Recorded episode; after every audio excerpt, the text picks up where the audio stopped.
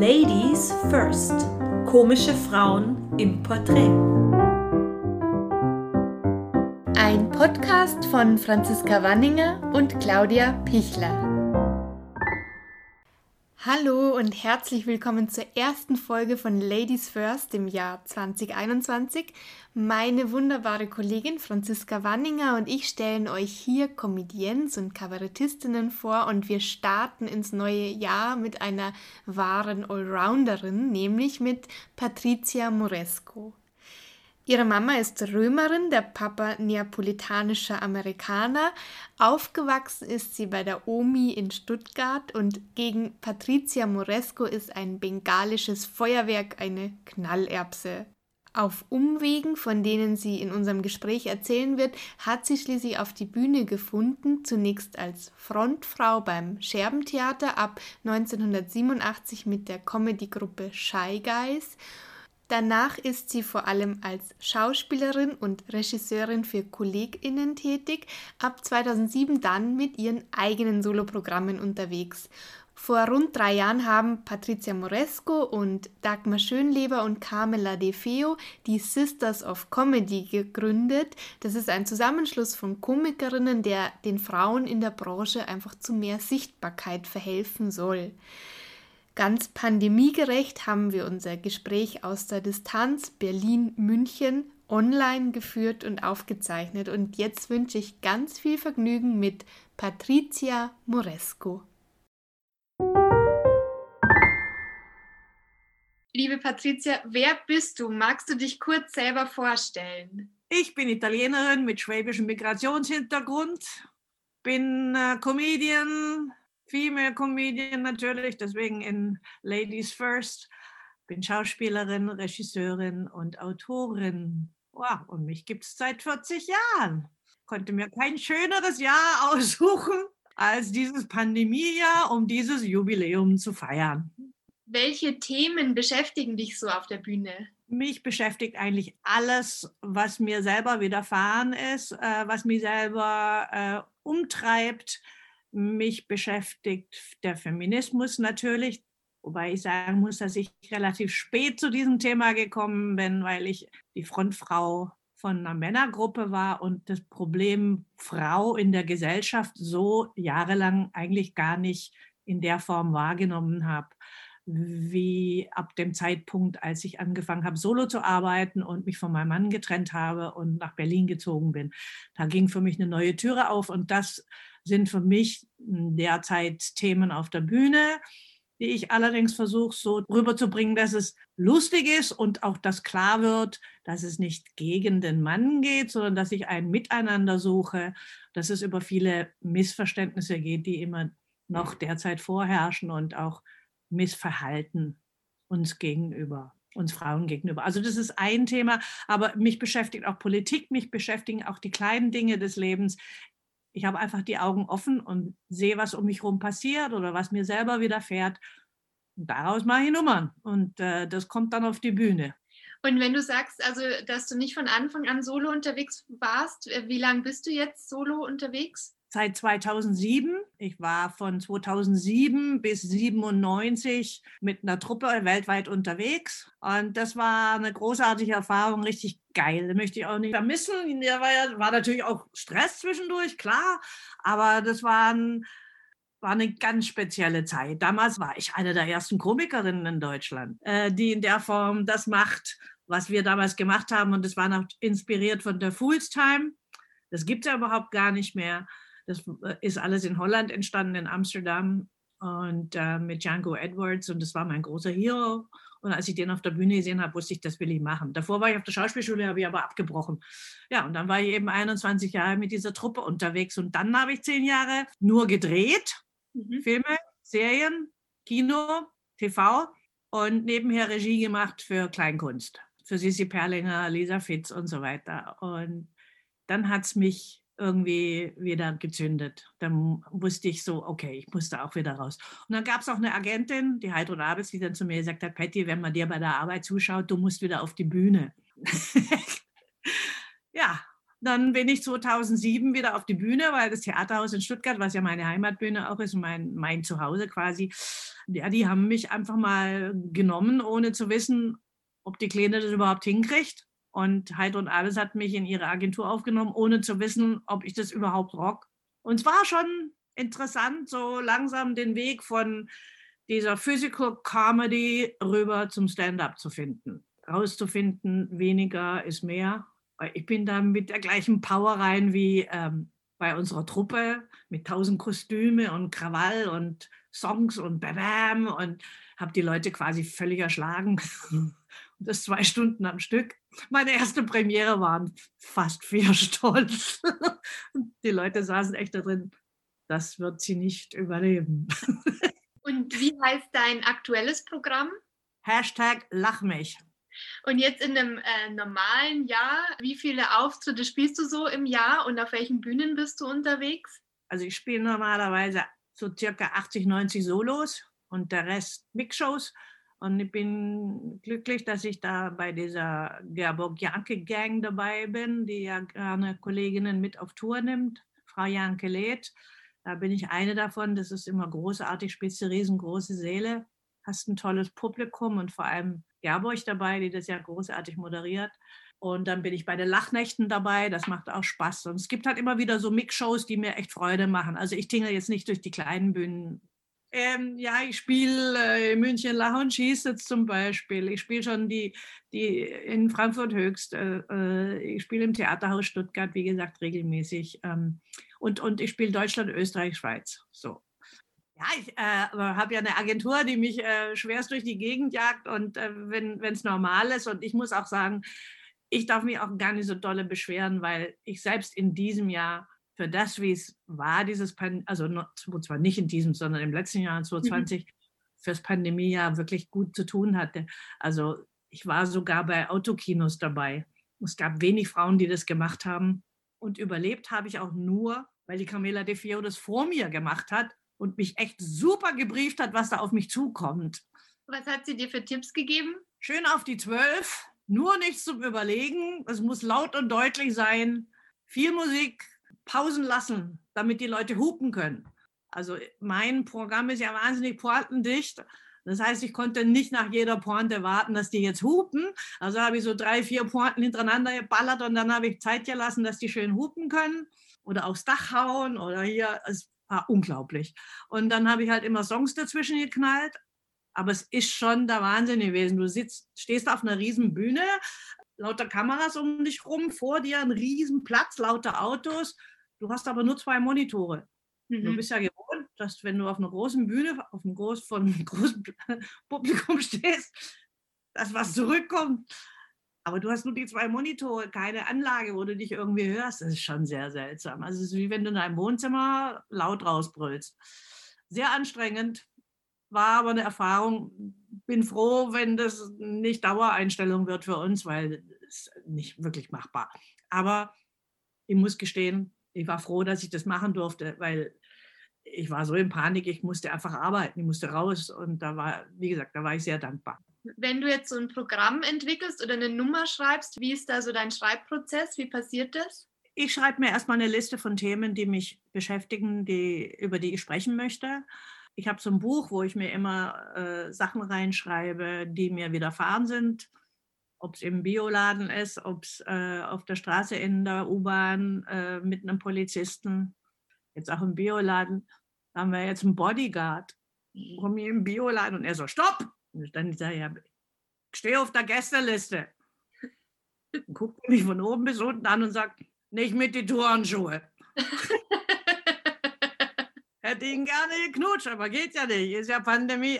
Also solche Sachen, das ist jetzt klitzeklein, aber dann gibt es eben auch so Geschichten wie, wie jetzt eine Nummer, die ich viel spiele und auch jetzt für den SWR, für, für die Kabarettreihe äh, genommen habe, wo mein Patenkind sich eine, eine Barbie wünscht und dann geht halt für mich die ganze Nummer um das ganze Barbie-Verhalten mit Frauen, dieser Jugendwahn, dieses Runterhungern, diese Instagram, das packe ich dann alles in so ein Thema rein. Und an der Nummer habe ich, glaube ich, insgesamt anderthalb Jahre geschrieben, bis sie stand. Und mhm. andere Sachen entstehen in fünf Minuten.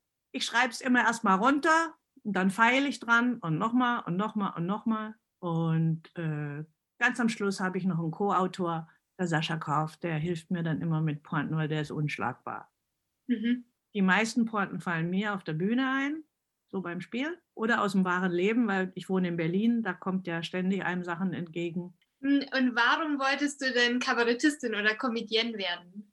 Also ich komme aus einer Künstlerfamilie und eigentlich wollte ich Ärztin werden. Wollte was völlig anderes werden, weil ich äh, diesen Druck von vornherein kannte dass man immer das Beste geben muss, immer da sein muss, abliefern muss, dass man vernichtet wird. Das kannte ich alles. Ich wollte mich dem eigentlich überhaupt nicht ausliefern. Und äh, ich habe wahnsinnig gern mit Kindern gearbeitet. Ich wollte gern Kinderärztin werden. Das war aber leider in der Waldorfschule. Und da kannst du ja ganz gemütlich zwölf Jahre vor dich hinpennen. Und dann merkst du auf einmal, oh Scheiße, jetzt ist Abi. Hm, ich war in Mathematik dermaßen schlecht kannst du dir überhaupt nicht vorstellen. Also ich bin froh, dass als der Rechner erfunden wurde, war mein Leben gerecht, gerettet. Physik war ich eine komplett, also hör mal, ja, vergiss es. Dann habe ich irgendwie ganz viel Theater gesehen und Theater gespielt in der Schule und war in der Theater AG, war Babysitterin von, vom Zapatka und war die ganze Zeit im Theater. Und irgendwie musste ich mir einfach zugestehen, das ist meine Welt leider. Und dann war die Schwester von meiner Großmutter, bei der ich aufgewachsen bin, die Managerin von Piccolo Teatro in, in Rom und äh, äh, in Milano. Und die war auch die Managerin von Sviatoslav Richter, das ist ein Pianist. Und dann durfte ich als Kind immer mit zu den Auftritten und, und Piccolo Teatro, muss ich sagen, die haben ja Schauspieler von der Straße genommen und es hat mich einfach alles fasziniert, auch die Art, wie die inszeniert haben. Macbeth und ich saß da als Kind und dachte, wow. Und da gab es eine Frau, die war groß und hatte lange schwarze Haare.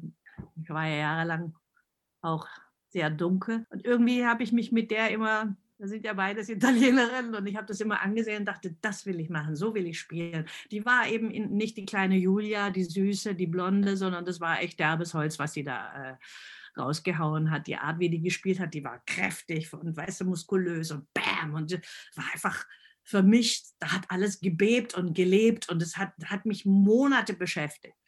Und wie gesagt, ich war in der Schul AG und da Theater AG und ja, dann kam doch alles anders. Dann habe ich irgendwie erstmal medizinisch-technische Assistentin gelernt, weil ich sollte ja was Vernünftiges lernen, weil meine Omi dann auch meinte, ja, mach was Vernünftiges. Und äh, beim Assistieren von Hämorrhoiden war ich jetzt nicht ganz so glücklich und habe mich dann, ähm, habe hab ich mich in einen Schlagzeuger verliebt und habe mich dann doch für Rock'n'Roll entschieden. Und plötzlich war ich Backing-Up-Sängerin und dann sind wir so durch amerikanische Clubs getingelt und äh, äh, ja, da gab es viel Jim Beam und Coke, viel Alkohol, war für mich alles neu. Und plötzlich stand ich mit zwei schwarzen Mädels auf der Bühne und habe gesungen. Und mein Freund war am Schlagzeug und ja, das habe ich anderthalb Jahre, habe ich mit denen im Doppeldeckerbus gewohnt. Diese Eisrosen am Fenster im Winter. Dann dachte ich so, jetzt muss ich mal hier irgendwas ändern. Dann bin ich nach London und habe im besetzten Haus gewohnt und ähm, habe da Theaterworkshops gemacht und nebenher gejobbt in der Kneipe und im Marquis, das ist so der Musikclub gewesen, war ich hinter der Bar und habe alle Künstler kennengelernt, die du dir nur vorstellen kannst und war ja eine geile Zeit. Und dann hat man halt den einen Musiker und den anderen Musiker besser kennengelernt.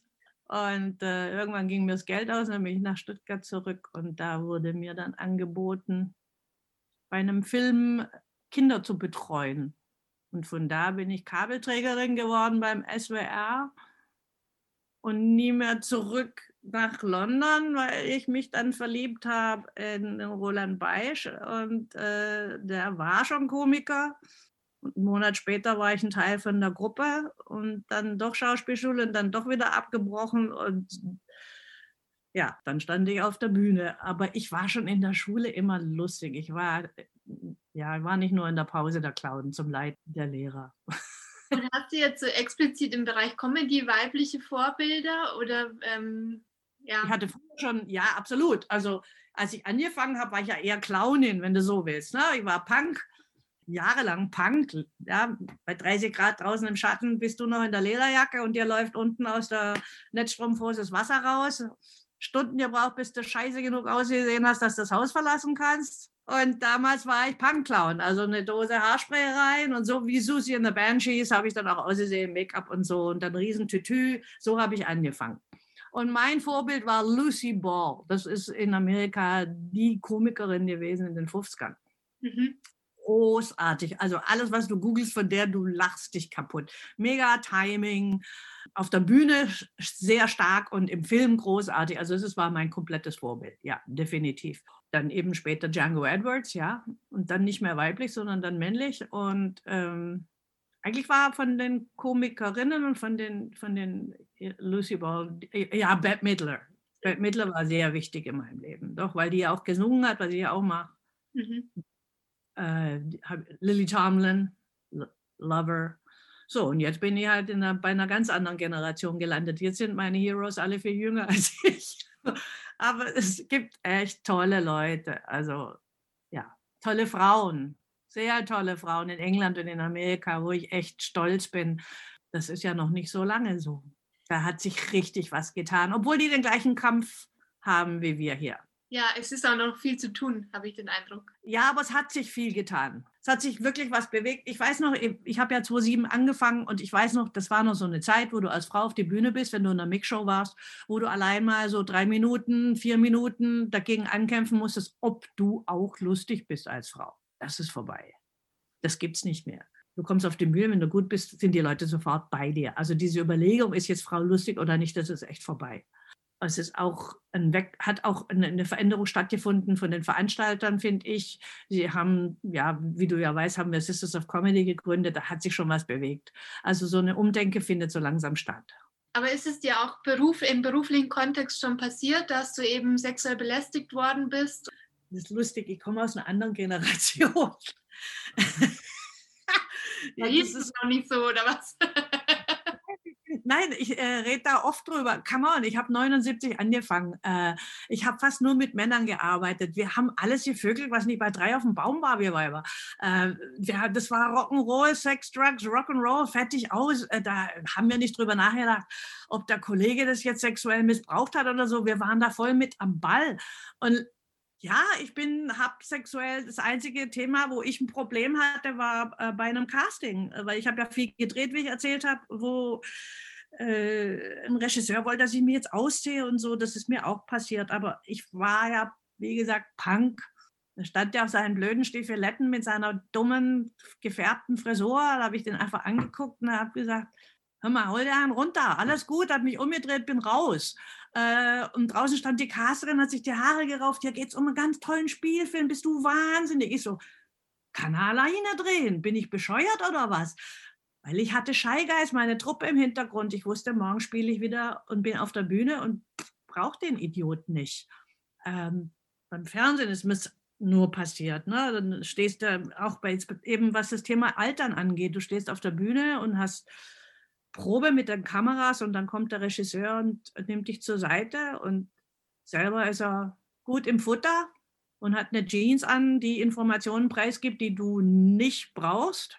Und guckt mich an und sagt, also ähm, ich empfehle dir schon, dass du nachher für die Aufzeichnung also ein T-Shirt mit langen Ärmel anziehst. Gell? Weil die Falten kommen nicht wirklich gut in deinem Oberarm in der Kamera. Also nur so. Und ganz ehrlich, mir ist es erst nachher im Auto eingefallen, was er da zu mir gesagt hat. Ich habe brav das T-Shirt mit den langen Ärmeln angezogen und erst hinterher kam mir, sag mal, geht's noch? Es ist zehn Jahre her und ich bin komplett durchtrainiert. Selbst ich, die echt eine Schnauze hat, ist dann irgendwie ruhig und mausig und dann, ja, das kennst du ja auch, wenn man sich streitet, dann fällt einem die Antwort erst unter der Dusche ein. Aber A bin ich nicht, äh, ich bin zu alt, ich kriege den ganzen Schmarrn nicht mehr ab, ich werde sexuell nicht belästigt, ich höre halt Blödsinn. Und äh, bei mir ist es jetzt eher andersrum, dass ich den Job nicht kriege, weil ich Falten habe. Das ist jetzt auch schon passiert. Also, dass ich meine Agentin anhören musste, nee, die nicht, die hat Falten. Wirklich? Und das ist ja brutal. Das gibt es durchaus. Das Lustige ist, die wollten dann Sissi Perlinger und Lisa oder Lisa Fitzen, hat sie gesagt, die haben aber auch Falten. es gibt solche, du, Entschuldige, es, es passieren nach wie vor. Meine Freundin ist 40, die macht ganz tolle Filme, Doku-Filme, wurde entlassen vom Sender. von einem jungen Redakteur. Dann hat sie ihn gefragt, wieso meine Einschaltquoten sind gut, was ist das Thema? Und dann hat er gesagt, hast du mal in den Spiegel geschaut? Wir besetzen hier um auf jung. Das passiert nach wie vor. Das sind die Dinge, die nach wie vor passieren. Und das finde ich eigentlich das Schlimme. Also die Männer können aussehen wie vertrocknete Vogelscheuchen, die der Blitz getroffen hat. Juckt niemand. Wir müssen schön fuckable bleiben, bis wir 80 sind. Und dann fragt man sich, warum diese ganzen Moderatorinnen alle auf die 30 zugehen, die aber 50 sind. aber denkst du drüber nach, was du auf der Bühne anziehst? Ja, natürlich denke ich darüber nach. Ich bin ein Fashion Victim. Also ich äh, möchte immer lecker aussehen, auch zu Hause. Selbst die Jogginghose, die ich anziehe, sieht geil aus. Natürlich denke ich darüber nach. Ich bin auch diejenige, die eine Stunde vorher hm, sich schminkt und hübsch macht und sich darauf vorbereitet, dass sie auf die Bühne geht. Auf jeden Fall, ja. Ich möchte schön aussehen. Ich möchte nicht verlottert auf der Bühne rumstehen. Nein, ich habe da auch Freude dran. Das ist ein Ritual. Und wie gehst du denn mit Pressekritiken um? Gab es schon Kritiken, die dich wirklich äh, langfristig getroffen haben? Definitiv.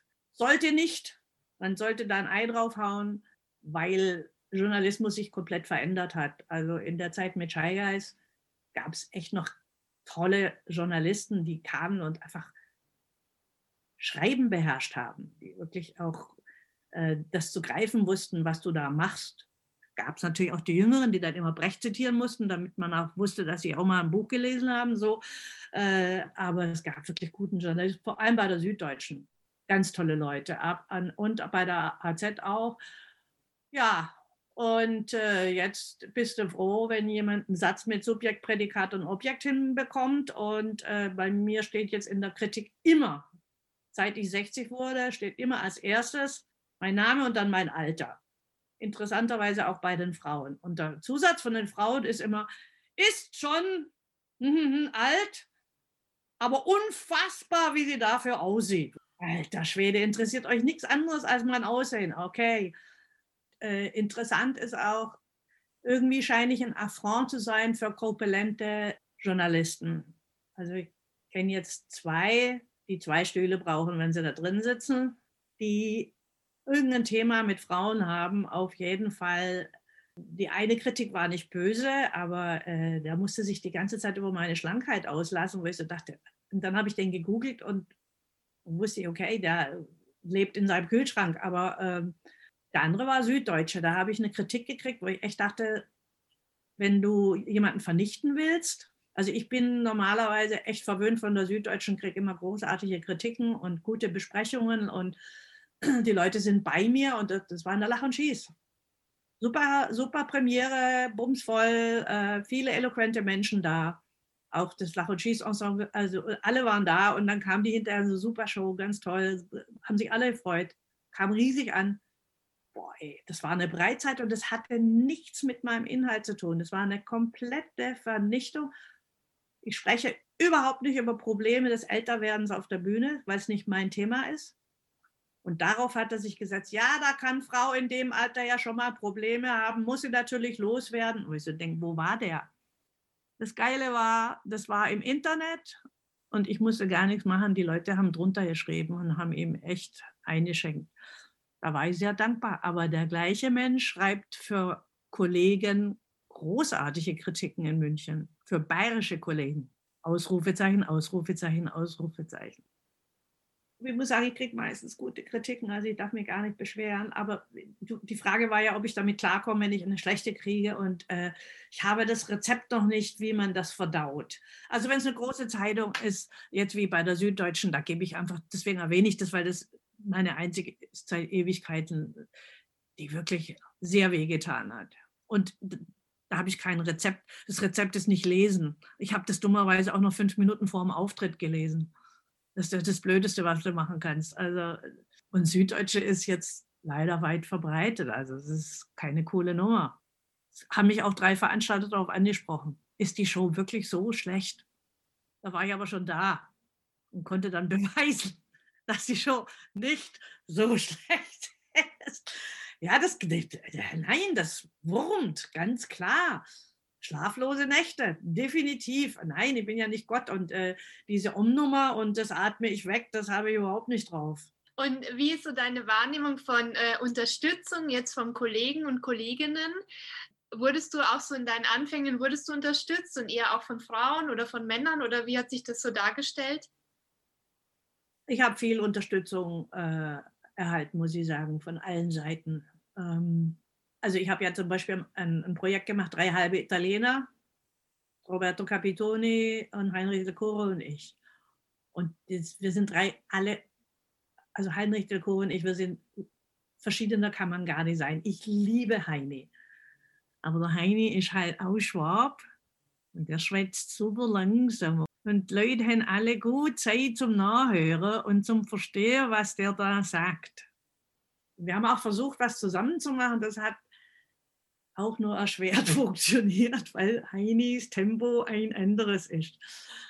Wie gesagt, ich liebe ihn, ja, und er ist auch echt arscheslustig. Und wir waren immer voll, weil allein dieser Titel hat drei Italiener Stadthallen gefüllt hat. Da habe ich so gelitten, weil der Heini so abgeräumt hat, die Sau. Und ich musste echt damit klarkommen, dass die Leute so da saßen und wirklich Mühe hatten, von dem einen Tempo auf das andere zu gehen. Das war auch in diesem Zeitraum, wo ich gelernt habe, wie ich das Publikum komplett für mich ein, mit meinem Tempo auch holen kann, indem ich erstmal langsamer auf sie zugehe und nicht gleich duft, duft, hier ist das südländische Temperament. Hallo, bam, jetzt geht's ab. Tada. Und da waren die echt toll, die zwei. Das wollte ich, darauf wollte ich raus, genau. Die waren einfach spitze. Und die, die haben mich einfach in den Arm genommen und gesagt, ey Patty, das wird, die hätten mich ja rausschmeißen können. Ich habe auch oft denen angeboten, ich gehe und so. Nein, es war dann auch in Kürze, war es richtig geil. Aber das war echt denen zu verdanken, dass die hinter mir standen. So als Beispiel. Ja, oder Gerburg Janke. Ich war alles andere als der Knaller am Anfang. Ja, die hat mich ja gleich in so Riesenbühnen mitgenommen. Ich weiß noch, ich stand da in Bochum vor mir 1200 Leute. Und da, damals hat die Gerburg noch nicht selber, hat die noch nie selber organisiert. Und die Managerin von ihr, die das, äh, diese ganzen Touren gemacht hat mit der Gerburg, stand vor mir, bevor ich auf die Bühne bin und sagt, Patty, und hier, du musst rocken, sonst hinterlässt du verbrannte Erde. Ich stand da oben, ich, ich hatte Knie wie Butter, ich habe nur, meine Stimme war überhaupt nicht da. Ich war echt eine Mimi da oben und äh, hinten Nessie Tausendschön, die mich noch vorher in den Arm genommen hat, Camilla Di Fio, die mir die Schulter massiert hat. Ich war, das ist, das ist, es hat zwar irgendwie funktioniert, aber geil war das nicht, das kann ich dir sagen. Also da habe ich schon viel Unterstützung erfahren. Aber du unterstützt schon auch Nachwuchskünstler und Künstlerinnen, oder? Also ich meine, Sisters of Comedy ist ja einfach auch eine, schon mal eine super Unterstützung für alle, für alle Frauen auf der Bühne. Ja, interessanterweise ist es ja so, dass die Jungen gar kein Interesse haben, da mitzumachen. Das ist echt schwer, die da reinzukriegen ins Boot. Also die schreiben nie zurück. Da muss ich jetzt mal echt mal sagen, das äh, kann ich ja hier auch mal loswerden. Es hat auch einen Grund, dass die Frauen da sind, wo sie sind. Zum einen überlegen die sich immer alle fünfmal, oh, kann ich das? Oder man schon fünfmal sagt, klar, mache ich. Und wenn er keine Ahnung davon hat, macht er. Der baut dir morgen ein Haus, obwohl er noch nie ein Haus gebaut hat. Scheißegal.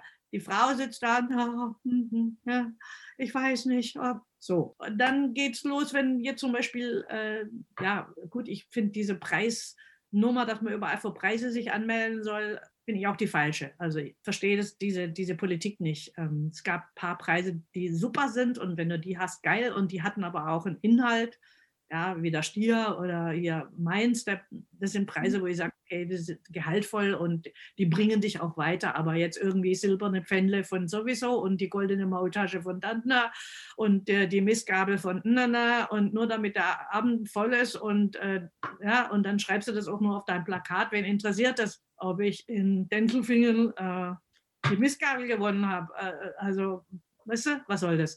So, und dann wird immer beschwert, dass die Frauen sich nicht melden. Vielleicht sind die Frauen so klug, dass sie das durchschauen. Vielleicht sind sie auch trotzdem Schissis. Das versuchen wir ja schon die ganze Zeit rauszubringen. Ja, weil St. Ingwer zum Beispiel für die Pfanne, die haben behauptet, da haben sich kaum Frauen gemeldet. Dann haben wir auf unserer Seite geschrieben, was ist los, Weiber? Wieso meldet ihr euch nicht? Keine Antwort. Dann kommt immer, wir sind nicht eingeladen worden. Ich habe mich beworben. Und dann kriege ich raus, völlig falsche E-Mail-Adresse angeschrieben. Oder Comedy-Pokal. Dann schicken die Material dahin, kenne die Leute, die das machen, die sagen, du tut mir echt leid, ich kriege unterirdisches Material zugeschickt und leider immer von den Frauen. Das gleiche Feedback habe ich von Freiburg von der Chefin, mit der ich mich Bombe verstehe, die wirklich alles tut, um Frauen zu unterstützen. Die hat uns einen eigenen Stand angeboten, die hat uns umsonst beworben mit Sisters of Comedy, alles. Die sagt auch, von Frauen kommt Material, das hältst du im Kopf nicht aus. Und da frage ich mich echt, auf der einen Seite gibt es super tolle Frauen, die wie, äh, jetzt irgendwie streamingmäßig voll vorne sind, komplett blicken, äh, voll modern am Start sind oder ihr, die jetzt einen Podcast macht und die gibt es auch. Aber es gibt auch echt eine Menge Mimis. Und auch wenn wir mit denen zu tun haben für die Shows, werden Fragen gestellt oder so denkst, nee, du musst es jetzt halt einfach mal durchlesen. Das ist nicht ganz so viel, aber versuch's doch mal zu verstehen, wenn wir jetzt alle 400 Weiber zurückrufen, um zu erklären, wie war der Wahnsinn. Das ist das eine. Und dann melden sie sich auch nie zurück. Und das, ich rede jetzt von den Jungen. Finde ich anstrengend. Finde ich echt anstrengend. Ja, und ich, äh, was ich bedauere, muss ich sagen, vielleicht erscheinen wir denen zu altmodisch. Das mag ja sein, weil ganz ehrlich, die Clubs, wo die spielen, äh, da spielen natürlich wir nicht mehr. Ja? Äh, oder da haben wir auch nie gespielt, weil unsere Anfangszeit eine ganz andere war. Wir haben ja nicht mit fünf Minuten Material angefangen, sondern mit anderthalb Stunden Shows. Mhm. Das ist ein kleiner Unterschied. Also äh, wir sind nicht von Mixshow zu Mixshow getingelt und haben da über YouPorn äh, jedes Mal erzählt oder wo du so denkst, es gibt doch andere Themen, also nur so. Die einzigen, die wirklich geil organisiert sind und die wirklich am Start sind und von denen du auch Antwort bekommst, sind die Slammer. Die sind super organisiert und äh, da kommen auch für mich die Besten raus, weil die mit der Sprache umgehen können, weil die sich Material überlegen, was interessiert. Die kommen auch mit Material um die Ecke, wo ich sage, wie kommt man da drauf? Es gibt einen, der hat eine Nummer über zwei Daumen gemacht. Der war mit uns in der Sendung zusammen. Claudia, der war mit uns zusammen in der Sendung. Der hat so eine Geschichte über zwei Daumen erzählt, wo ich so dachte, wie toll! Wäre ich nie drauf gekommen. Super, klingt jetzt völlig doof, aber großartig. Ja, ähm, der war bei uns im, mit uns im, im Vereinsheim. Ja, dazu äh, möchte ich auch nochmal äh, dankend und lobend was erzählen, weil das war ja für mich sehr aufregend und da haben wir uns kennengelernt bei dieser TV-Aufzeichnung und ich war echt ein bisschen gefühlt verloren, weil man ist da so eine von unter acht oder ich weiß nicht, wie viel wir waren und ich hatte mich nicht so gut äh, angesprochen gefühlt da und du warst super, weil du einfach äh, das, glaube ich, auch gemerkt hast und da wirklich mir echt geholfen hast. Also das fand ich super. Aber du bist ja auch ein Schatz. Ach, das wusstest du doch da noch gar nicht. Man weiß sehr schnell. Nein, aber ich hatte das Gefühl, du siehst halt, dass es für mich jetzt äh, neu und ungewohnt ist und hast es sofort gecheckt und mir einfach gleich geholfen und mir gesagt, was jetzt als nächstes passiert und so. Das fand ich sehr gut. Das fand ich wirklich toll. Dazu sagen, dass du total gerockt hast und die Nummer mega geil war. So, das darfst du jetzt auch dazu sagen. Wir haben beide gerockt und das war schön. Ja, wir müssen uns auch gegenseitig helfen und äh, ich finde, äh, um auf deine Frage zurückzukommen, ob mir geholfen wird, ob ich Unterstützung erfahren habe. Natürlich, aber nicht nur von den Kollegen, sondern eben von vielen Veranstaltern habe ich Vertrauen bekommen, die mich durch Scheigeist kannten. Ich habe äh, eben das Vertrauen von meiner Agentur bekommen, Heidrun Abels, wie gesagt, die mich von früher kannte und bei der ich ja lange war. Ich habe jetzt gewechselt, aber nicht, weil wir uns nicht mehr verstehen, äh, einfach nur, weil ich eben die Hydro möchte gerne aufhören und ich möchte noch lange spielen. Also ich spiele, bis man mich von der Bühne runterträgt, weil das ist mein Ding. Äh, wir müssen uns alle gegenseitig unterstützen, ob Frau, Mann, egal, das ist, sieht man ja jetzt in dieser Pandemie mehr als wie sehr wir uns gegenseitig helfen müssen. Mhm.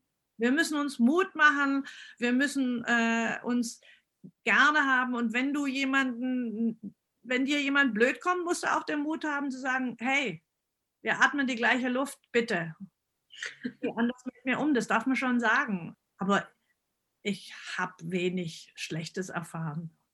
Ganz selten. Kommt mal. Und ganz ehrlich, die, die so arrogant sind und dich von oben herab behandeln, die müssen ja mit sich selber leben. Und was würdest du denn einer äh, jungen Frau raten, die so äh, sich überlegen wollte, irgendwie mit Kabarett oder Comedy anzufangen?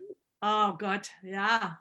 Das ist. Oder äh, Fehler, wo du dir denkst, die hättest du dir mal sparen können, wenn du es irgendwie gewusst hättest oder irgendwie so in die Richtung?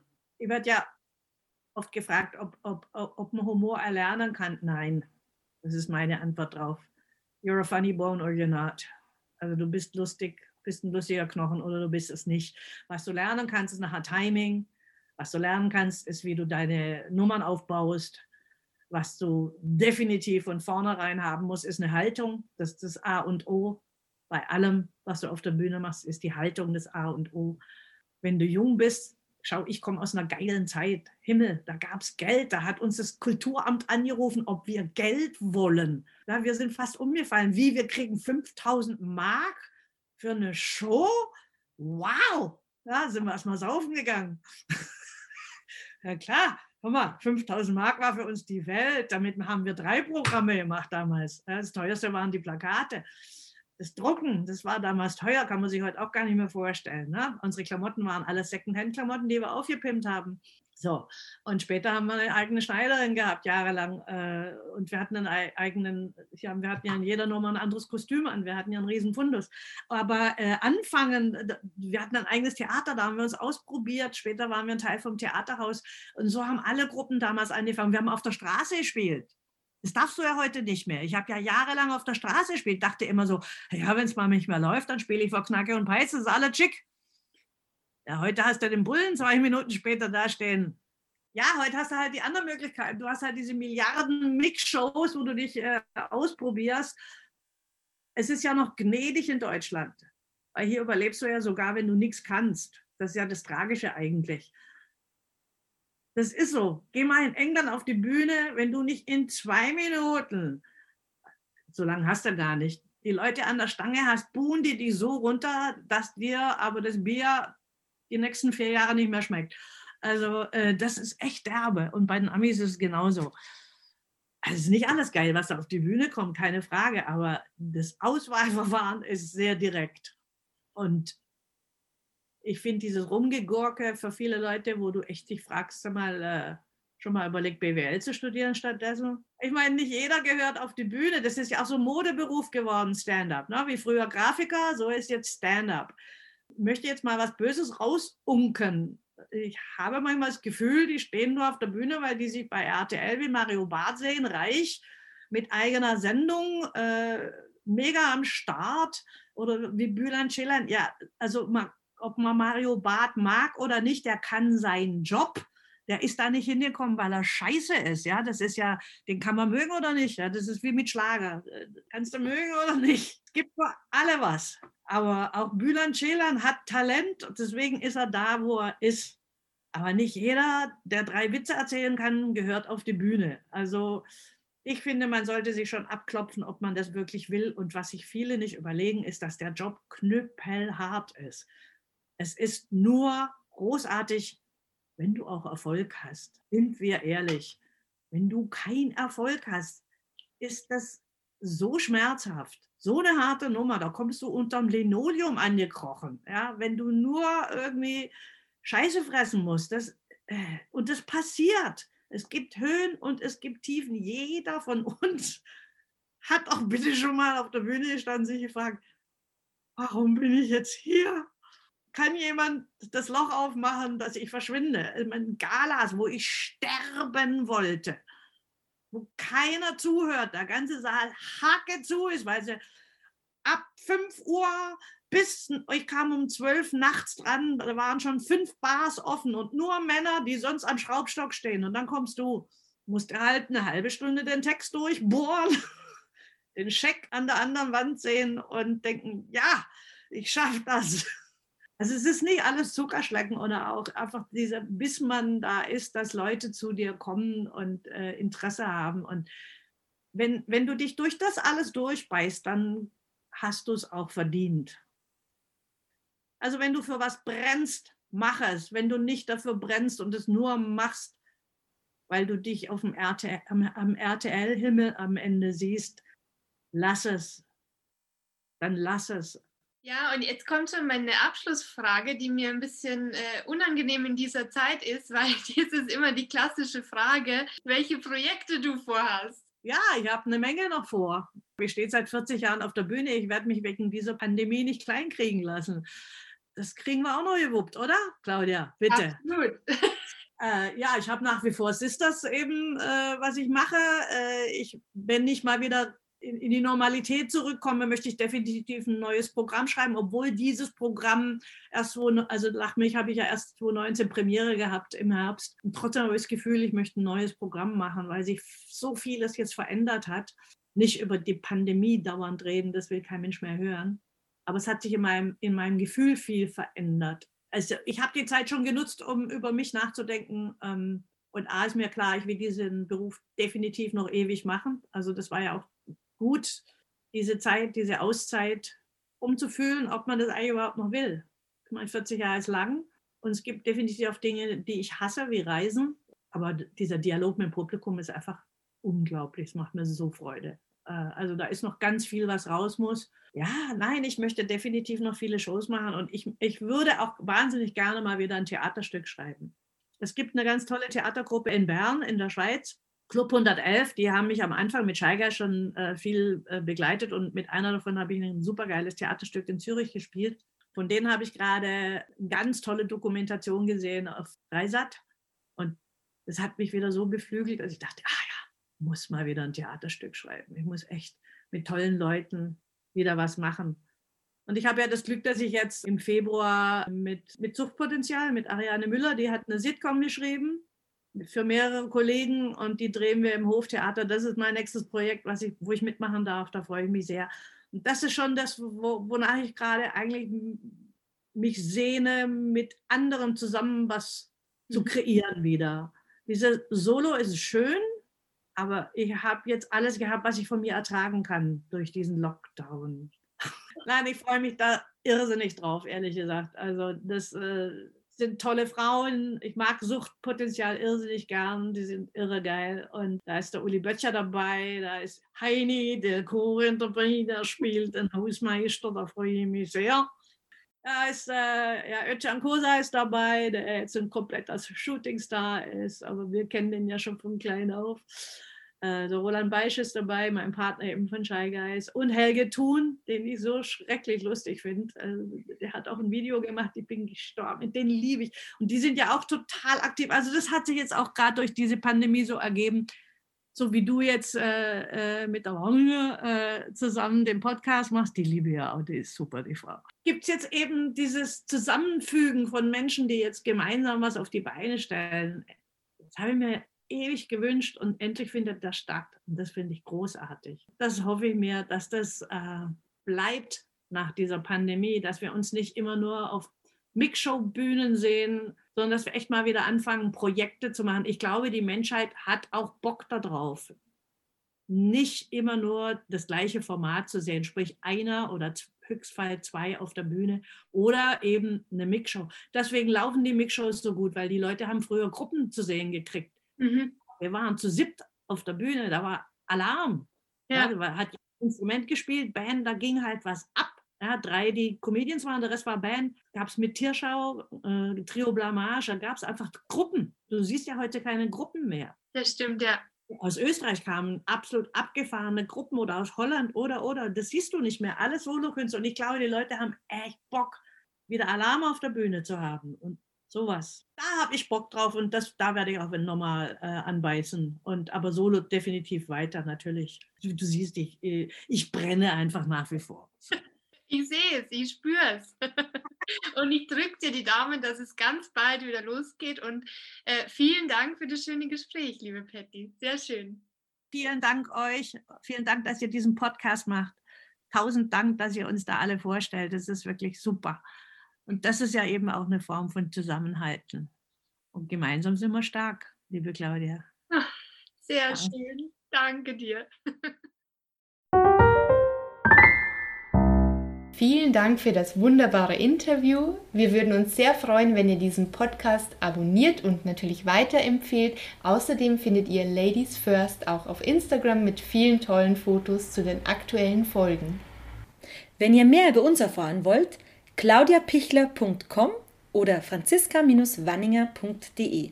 Da findet ihr auch immer die neuesten Folgen. Support your local ladies.